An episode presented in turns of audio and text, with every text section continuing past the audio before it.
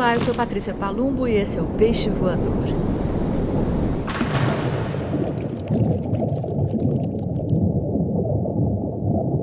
Bom dia, boa tarde, boa noite para você que me ouve. Eu estava aqui cantando Eu vou gravar um peixe voador e acabou saindo. Na verdade, eu estava dizendo Eu vou gravar um peixe voador e aí me veio aquela canção deliciosa de Caetano Veloso gravada lindamente por Gal Costa, objeto não identificado. E comecei a cantar aqui soltinha essa música e fiquei pensando que graça, né, esse recado. Eu vou fazer uma canção para ela, uma canção singela brasileira, para lançar depois do carnaval, um iê romântico, um anticomputador sentimental, uma canção de amor para gravar num disco voador dizendo tudo a ela que ainda estou sozinho apaixonado, para lançar no espaço sideral minha paixão há de brilhar na noite no céu de uma cidade do interior como um objeto não identificado. Uma delícia! Eu vou gravar num disco voador e vou fazer uma canção de amor como um objeto não identificado. Pura poesia, não é? O que me faz pensar que essa. Claro, né? Mais uma vez, a gente está aqui falando, eu no caso, da questão a letra de música e o poema. A letra de música, uma letra pode conter poesia, né? Não necessariamente. Um poema é uma boa letra para uma canção. Mas isso é história longa, antiga e que agora eu estou retomando de certa maneira porque eu vou fazer o itinerário Caraíva. Vocês estão sabendo disso. Quem me acompanha nas redes ou aqui no Peixe Voador sabe que comecinho de setembro, né, último dia de agosto, lua cheia, e a primeira semana, os primeiros dias de setembro, eu vou estar lá em Caraíva, na pousada Casa das Conchas, aquela coisa linda, falando de poesia, lendo, conversando, gravando Peixe Voador, junto com Tatiana Eskenazi e a Ana Marta, que é da Capivara Cultural. Então, Vai ser uma delícia, chamamos de itinerário Caraíva, a partir do itinerário de Pazarga, de Manuel Bandeira, e a ideia é brincar disso, de poesia no cotidiano, fazer uma imersão poética no cotidiano de uma vila baiana. Pensa que delícia, que coisa mais maravilhosa. É isso. E aí a gente fica brincando disso, né, levando a sério a brincadeira. Vem, eu vou gravar um peixe voador no ritmo de eu vou gravar uma canção de amor. Não deixa de ser, né? Porque o amor está em tudo. O amor é ação, não é sentimento, como diz Bell Hooks. A poesia está em todo lugar, o amor está em todo lugar. E eu lembro que quando eu comecei o Peixe Voador, eu lembrei disso agora, né? Eu estava ali compartilhando com você que me ouve o meu cotidiano, o meu dia a dia, o que, que eu estou fazendo para me me cuidar, o que, que eu fazia né, naquela época para me cuidar, o que, que eu estava fazendo para escapar da angústia da pandemia, aquela ameaça de morte ao nosso redor o tempo todo, a solidão, a depressão, o pânico. Que coisa louca, né, que foi essa temporada. E aí eu pensei que eu podia compartilhar com vocês também um pouco desse meu cotidiano mais tranquilo agora. Essa semana Dizem as especialistas, os especialistas, a gente teve uma semana muito produtiva de lua nova para começar coisas incríveis. Parece que tinha um Marte muito louco aí dando uma força. E eu, de fato, resolvi tanta coisa com facilidade que foi inacreditável. Até em cartório eu fui hoje, uma sexta-feira. Resolvi documentação do meu barquinho. Resolvi coisa que estava pendente aí de, de é, como é que chama isso? Imposto. Meu Deus, esse Brasil como deixa a gente complicada na vida, né? Mas enfim, só para compartilhar com vocês que essas coisas às vezes ficam fáceis quando a gente adota alguns métodos. Do mesmo jeito que naquela época a gente estava adotando métodos de sobrevivência. Agora são métodos de organização ou de reorganização da vida, porque depois daquela quebradeira, ainda bem, graças às deusas, aos deuses e a tudo que nos cerca e ao nosso próprio esforço, obviamente, o mundo tá, o mundo particular está voltando aos eixos, né? São diversos. ainda que a gente tenha que conviver com coisas horrorosas ainda cotidianamente. Intolerância religiosa, intolerância racial, coisas gravíssimas acontecendo ainda no planeta. Mas aí, de volta a essa questão de que mantendo a sua estrutura, a gente consegue né, tocar adiante. Estava vendo também uma aula que eu dei esses dias sobre rádio e eu mesmo me surpreendi de ver como o que mais pega para mim na hora que eu estou falando sobre rádio não é nem a história do rádio, não é nem tudo que eu fiz no rádio, mas é o tanto que o rádio é formador de uma consciência, de uma consciência crítica, o quanto o rádio é formador de uma cultura, de uma sociedade, como formou Luiz Melodia, como formou Caetano Veloso, João Gilberto, Orlando Silva e tantos outros expoentes da canção brasileira. Mas, é, voltando aqui às nossas, é, às nossas leituras, ou melhor, iniciando as nossas leituras, eu separei, como sempre, no Peixe Voador, algumas coisinhas para ler para vocês, inspirada nessa história aí da canção de amor do Peixe Voador e do disco Voador também dando uma geral nas redes, eu sempre encontro coisas interessantes. Eu assino o Círculo de Poemas. Aliás, aproveito para lembrar que o Círculo de Poemas deu um cupom para gente do Peixe Voador, que é Peixe 15, para você conseguir 15% de desconto na assinatura semestral ou anual. E eu vou começar por aqui, então, pelo Círculo de Poemas. Eu li o Ricardo Domenech, que é um poeta que eu admiro muito, um jovem, não é mais jovem, né, mas é um poeta contemporâneo, jovem sim, melhor dizendo, um poeta que vive na Alemanha, é, tradutor, autor premiado, um cara interessantíssimo, falou, escreveu, aliás, o, a orelha né, desse livro da Juliana Krapp, Uma Volta pela Lagoa, e eu vi ele dizendo aqui nas redes o tanto que é importante a Juliana Krapp para essa geração de poetas essa geração dele de poetas. Então eu vou ler dela alguma coisa aqui primeiro, nesse nesse peixe voador. Eu vou começar com Uma Volta pela Lagoa, que é o poema que dá nome ao livro. É a única coisa que fizemos juntos, de verdade, muito embora você não possa ver aí de dentro como tudo é profusão e se move em ritmos diferentes, mas ao mesmo tempo sujeitos ao fluxo desabalado dos atritos. Como a tarde se revolve furiosa em revoadas, ribanceiras, jasmins, manga e oitis, rumorejos de aves dispersas, manguezais retendo destroços e as profundezas da água, podridão antiga. Estamos seguindo em velocidade mais baixa que o normal, talvez para te proteger, o que não faz sentido algum. Amanhã você não vai mais existir, Será apenas um pouco de sangue extraído de mim, como fazem os homens ao sugar do chão o petróleo. Penso, se o que sairá é mesmo sangue do meu sangue, de certo substância se avolumando em coágulo e estigma e contagem de hormônios, única prova de uma vida que não ouve, não ouve, não ouve, não ouve. Folhas crepitam sob as pisadas, o pescador lança a tarrafa e logo tu deteia remoinho espasmo de suspense, a carne do mundo exibindo suas garras.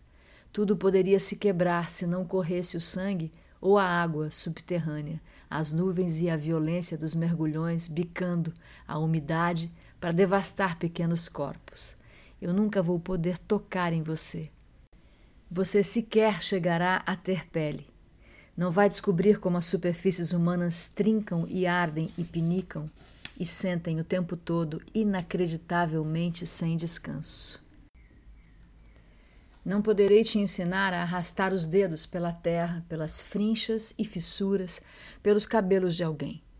Como é difícil se sentir em casa, ou como as coisas mortas se misturam incessantemente às vivas, e ainda como as vivas devoram as mortas, tramando o que entendemos como ordem. Você nunca saberá como os troncos das figueiras imitam as pernas dos ciclistas quando se enlaçam ao cair da noite. Não, você não sabe nada sobre a vida. Eu também não. Mesmo assim, disse: Seja bem-vinda, a sua irmã, assim que cruzei com aqueles olhos úmidos e abissais de quem sente a pele de outra pessoa pela primeira vez. Remadores criam distúrbios, mas não ondas. Passantes eriçam a grama e sorvem o cheiro denso dos abricós. Todos eles, e também os atletas e as crianças, os ambulantes e as famílias com seus cães, correriam se começasse a chover. Todos eles acalentam seu ninho ardente de caos, a mistura perigosa de mesquinharia e disposição para a vida. Muitos deles me apontariam o dedo e me chutariam para fora. Eu que amanhã seguirei sozinha, compartilhando com incontáveis mulheres o mesmo silêncio incrustado há séculos ao redor do sangue que fazemos escorrer em segredo, em segredo, em segredo. Você vai deixar de existir, nunca terá existido mas enquanto eu viver, sempre terei guardado em mim o horror pontiagudo desse silêncio sobre você, a me arrebentar os ossos todas as vezes em que passar pelo claro escuro do Parque de Figueiras à beira d'água. Uma Volta pela Lagoa, Juliana Krapp. É o poema que dá nome a esse livro lançado pela, pelo Círculo de Poemas. Juliana Krapp nasceu no Rio de Janeiro em 1980 tem publicado há duas décadas já textos esparsos e poemas em coletâneas e revistas literárias. Doutor em literatura pela UERJ, jornalista da Fundação Oswaldo Cruz. É o primeiro livro de poesia dela e realmente esse poema é fortíssimo e tem coisas incríveis por aqui tudo. É muito bacana mesmo. Bem disse Ricardo Domenech que é uma leitura importante. Círculo de Poemas. Chega em casa todo mês, uma maravilha. Bom, aí eu separei também o Ricardo Domenech, do Doze Cartas. É um livro bem adorável, desde a maneira como ele foi feito, é meio costuradinho aqui. É o primeiro, o primeiro é parte do primeiro bloco da coleção A Galope, uma parceria entre as editoras Garupa e Xal. É muito bonitinho. Eu vou ler para vocês Aos Pés do Castelo de São Jorge, o poeta pensa em Ítalo de Blasi e o confunde com o dragão. Príncipe derrocado no submundo das sarjetas da Lapa e no calçamento esburacado na Avenida Rio Branco, sob os caramujos dos teus cabelos, protestam os demônios da subnutrição e derretem-se as letras do teu nome grafitadas em teu RG, no calor benquisto dos teus bolsos, teu palavrório alucinado carcome-se, desde a pele do Mediterrâneo até o cu que o separa do Atlântico e cruza as águas do sal dos olhos.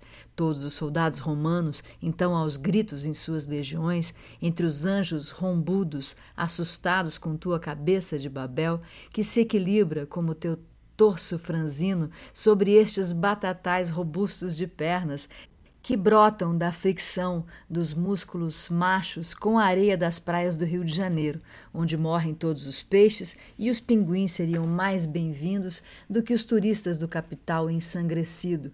Em verdade, em verdade, aos outros digo: se te houvesse visto, Roberto Piva, nalgum beco escuro da Rua Augusta, teriam tido todos os arcanjos um susto, assim como escondem sob suas túnicas todas as estátuas suas ereções de bronze, quando tu passas tresloucado sobre o asfalto. E mesmo Dionísio, em mendigação de graças, abre os íperes da esperança, como quem desenrolha o vinho como quem desenrola o papiro e baixa tuas calças até os joelhos de maçã e bebe o suco semental das jacas geminadas sob a torre de Babão entre o x e o y de tua equação hípica, respingando em chuvas sobre todas as caras, e te deseja como um doente terminal, implora à enfermeira mesquinha a dose fatal de morfina, ó príncipe de todas as bastardias, em lei sálica e sádica, herdarão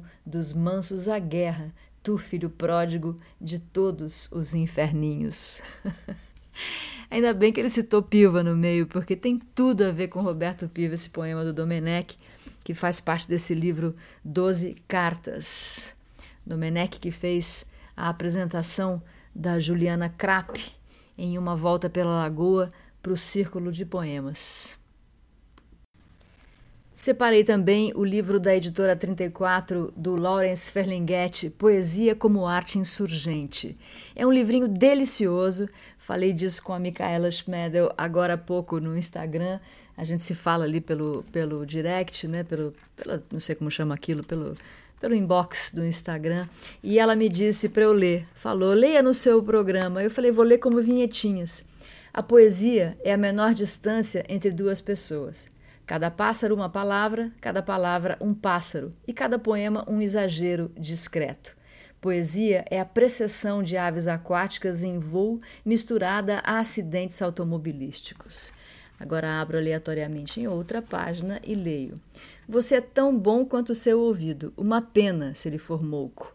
Assim como os humanos, os poemas têm falhas fatais. A poesia é um jogo, ao mesmo tempo sagrado e profano. A poesia é o mais utópico dos jogos. A poesia é o jogo lúdico do Homo Ludens. A poesia é uma trepada contra o destino. É o zumbido das mariposas quando circulam a lâmpada. É a lua chorando por ter que ir embora ao raiar do dia. É um barco de madeira tracado à sombra de um salgueiro na curva de um rio. Eu aceno do meio das chamas. O Polo Norte não está mais onde costumava estar. O destino manifesto já não se manifesta. A civilização se autodestrói. Nêmesis bate à porta. Para que poetas em épocas como esta? Qual a utilidade da poesia? O péssimo estado do mundo clama à poesia para que o salve. Se você quer ser poeta, experimente todas as formas poéticas, gramáticas, eróticas, transgressoras, religiões estáticas, efusões pagãs, glossolálicas, falas públicas bombásticas, escritas automáticas, sensações surrealistas, fluxos de consciência, sons achados, discursos e delírios, para cultivar a sua própria voz límbica, sua voz implícita, primordial. Esse livro, Poesia como Arte Insurgente, do Lawrence Ferlinghetti,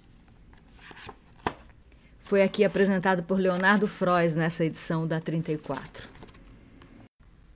E ele diz aqui na apresentação, de um jeito muito adorável, como sempre, né, como é bem a cara dele, Caso essa não seja a sua maior escolha, caso você não queira necessariamente ser poeta, lembre-se, porém, que de poeta e louco todos temos um pouco, e leia mesmo assim esse livro de prescrições clamorosas, que, como injeções de entusiasmo, batem fundo na cabeça de qualquer um que mantenha um mínimo de bom senso para resistir às tolices que os modos supostamente lineares de vida tentam impor a multiplicidade inexaurível das possibilidades humanas. Lawrence Ferlinghetti é um desses caras da geração de Allen Ginsberg, Jack Kerouac, William Burroughs, Gregory Corso. É um cara excepcional e esse livro realmente é uma delícia. A poesia, como âncora da vida, só serve se alcançar as maiores profundezas. São frases e que você pode ler assim como eu estou fazendo aleatoriamente, porque elas têm sequência, algumas não. Tem manifestos, né? Um atrás do outro aqui. Não faça poesia por grana, não escreva reprises de realidades virtuais, seja um lobo entre os cordeiros silenciosos. E como disse o nosso querido Leonardo Frois, é, é, é para a vida, né, gente? Isso daí é, não é só para ser poeta, é para ser corajoso, corajosa o tempo inteiro, porque a vida é isso, esse ofício, né, de saber viver. Saber viver é a nossa é a nossa missão aqui. Viver entre os escombros desse século XXI, entre essa loucura em que a gente recebe cada dia uma notícia louca de pessoas sendo mortas pela cor da sua pele, pela sua crença, pela sua religião, pela sua escolha de vida, né? Mas a gente segue resistindo porque, como é que dizem? Vamos fazer poesia porque eles odeiam poesia. E como foi a Micaela que me recomendou, né, ler o Ferlinghetti aqui para vocês, a Micaela Schmedel, eu vou ler do Paisagens Inclinadas, um poema que eu gosto muito. Estes tempos. Perguntas norteadoras para ajustes de limites nessa terra dilatada. O tempo é agreste, o espaço comum é higiênico, o amor escapou para uma praia na Bahia. Vamos mais uma? Olhos primitivos. Para Alberto Brestiani. Parece que todo esse tempo o sistema nervoso central circular e disperso dos equinodermos foi subestimado. Só agora, cientistas descobrem que a estrela do mar, antes considerada cega, usa olhos primitivos, situados na ponta dos braços para se locomover. Seu intuito é achar alimento, acreditam. É a primeira vez que uma estrela do mar foi observada usando seus olhos. é a primeira vez que uma estrela do mar é observada usando seus olhos. Tive que repetir porque esse final foi surpreendente também para mim. Eu brincava com as estrelas do mar quando eu era criança, porque a gente queria saber o que, que tinha dentro. Eu, meus irmãos, minhas irmãs, eu, minhas irmãs, né? Meu irmão é pequeno. Era pequeno na época. A gente quebrava a estrela do mar, aquela cinza, aquela bolacha que a gente encontra, porque no meio ela tem o desenho da estrela. Então a gente ficava achando que se a gente quebrasse, a gente encontrava a estrelinha ali. Mas não, né? A própria bolacha já é a estrela. As estrelas que têm pontas, essas que são vermelhas, elas são outro tipo de estrela. Aliás, lembrei de outra canção, já que eu comecei com o disco voador do Caetano, eu vou lembrar agora daquela Marcha Rancho que Beth Carvalho gravou no seu primeiro disco, Um Pequenino Grão de Areia. Lembram disso? É, ele era um grande sonhador, olhou para o céu, viu uma estrela e imaginou coisas de amor. E eles nunca se encontravam, tinha uma coisa assim, porque né, ele no céu, ela no céu, como é que era? Ele é, ele no mar era um grão de areia, né? E parece que eles nunca conseguiram se encontrar, mas o que se sabe é que depois, muito depois, apareceu a estrela do mar. É uma canção linda, uma marcha rancho absolutamente maravilhosa. Bom, acabei de ler Micaela Schmedel, que está me devendo um café. Brevemente faremos isso. Agora eu vou para as minhas parceiras do itinerário Caraíva que eu separei aqui para a gente ler. A Ana Marta acaba de me dar de presente um, uma edição muito bonitinha chamada Corpo de Terra, que saiu de um encontro de poesia, uma dessas imersões que várias pessoas é, conversam, poetam, né? ficam ali trabalhando a palavra, a palavra que é para Manuel Bandeira o grande grande tesão da poesia, né? O grande tesão da vida, porque ele fala, ele fala isso da palavra quando perguntam sobre o ritmo do poema, sobre isso de que o, o poema já vem com música, né? Já indica o ritmo. Aí ela, ele diz que o que importa é a palavra, a beleza de uma palavra, como a estrela do mar, né? Significa tanta coisa e outras coisas, outras palavras mais é, interessantes profundas e instigantes que aparecem na vida da gente. Então eu vou ler aqui da Ana Marta Catani esse poema chamado Marulho. Uma onda alta vem, se estabaca, vai. Outra vem, rebenta com borrifos, vai mais uma vem, serpentina na areia, vai. O que mais me internece é esse rumor crocante de espuma. Eu li Marulho do lado da Tatiana Eskenazi, que é a outra nossa parceira aqui do, do Itinerário Caraíva, e ela me disse que esse rumor crocante de espuma definiu para ela aquela espuminha que fica na areia indo embora, assim, no final da onda. Realmente é uma frase imensamente feliz. Continuo aqui com a Ana Marta. Ficar aqui sentada até que o azul da cruz, no topo da igrejinha, desbote. Essa chama praia. É bem lindo, né? Ana Marta Catani, da Capivara Cultural, que vai me levar para Caraíva para fazer um peixe voador. Aí da Tatiana Eskenazi, do livro Na Carcaça da Cigarra, eu separei aqui para a gente ler. Quando não escrevo. Eu não sei parar de pensar ou ter uma rotina de escrita. Escrevo mesmo quando não escrevo. Escrevo para fugir dos leões que me cercam durante a noite. Escrevo enquanto dirijo ou visto meus filhos. Escrevo sem escrever por falta de tempo ou lugar adequado. Meu modo de escrever é inadequado a um escritor. Falta disciplina para não pular uma página. Sempre quis um teto todo meu, um tempo todo meu, mas nunca.